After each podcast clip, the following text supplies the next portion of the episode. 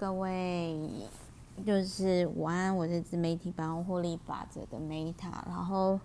最近刚开工，真的，嗯，好，我好久没有说我好忙，但是真的，我我真的一整天今天就是处于心流状态，然后我刚刚一忙，呃，忙到一个阶段的时候，我就发现我说，Oh my God，现在已经下班时间喽。好，那不知道大家呢，今天开工的，就是前第一天还是前第二天，不知道大家怎样？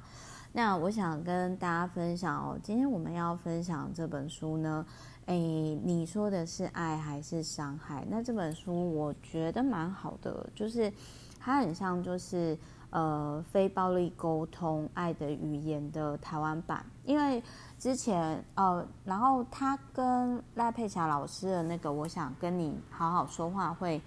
有点不太一样，就是因为我想跟你好好说话，就是佩霞老师就是比较感性嘛。但是这本书我觉得很可爱的地方，就是他有画猫猫，画他的插画很可爱。没办法，我真的有猫，我就给它四颗星，一到五颗星，我给它四颗星，好可爱哦。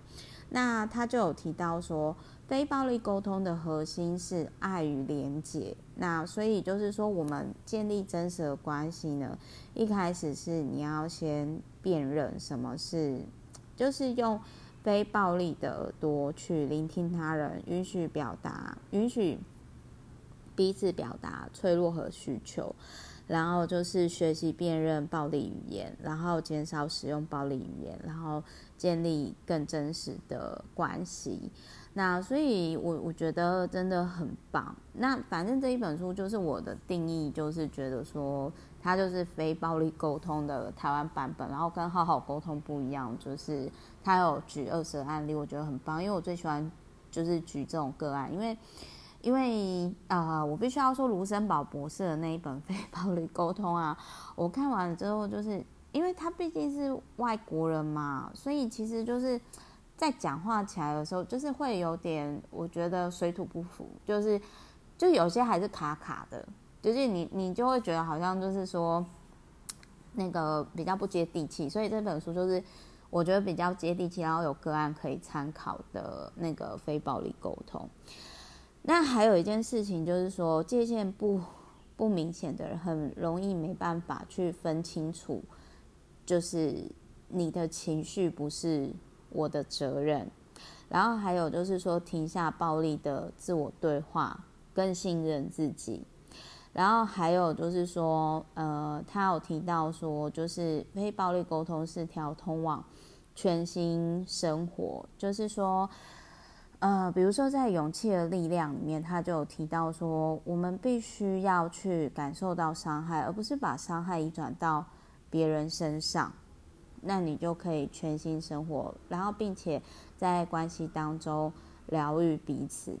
那非暴力沟通呢，可以无法让事情完美，但是却可以让我们没有伤害。那他这里面就有提到说，如果你今天。